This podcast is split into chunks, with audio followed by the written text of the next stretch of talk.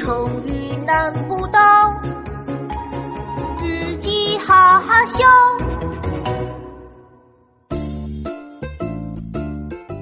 五月二十五日，星期一，天气晴。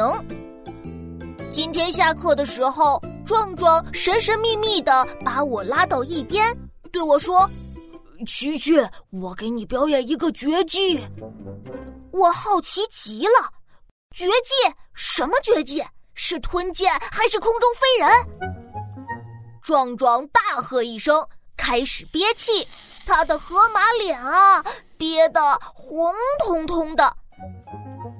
没一会儿。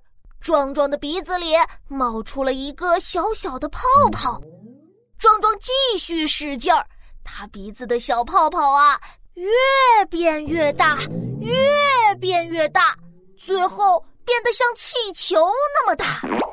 我高兴的直拍手，哇嘞，真是太厉害了，太厉害了！怎么会这么厉害？壮壮得意的说。这只是雕虫小技而已，没什么了不起的。只要每天都练习，很容易学会的。我也好想学会鼻子吹泡泡呀，但是我卯足了劲儿也吹不出泡泡，可能是我的鼻孔不够大吧。鼻子吹泡泡对壮壮来说很简单，但是对我来说就太难了。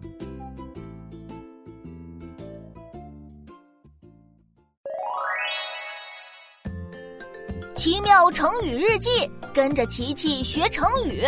故事中提到了“雕虫小技”这个成语哦。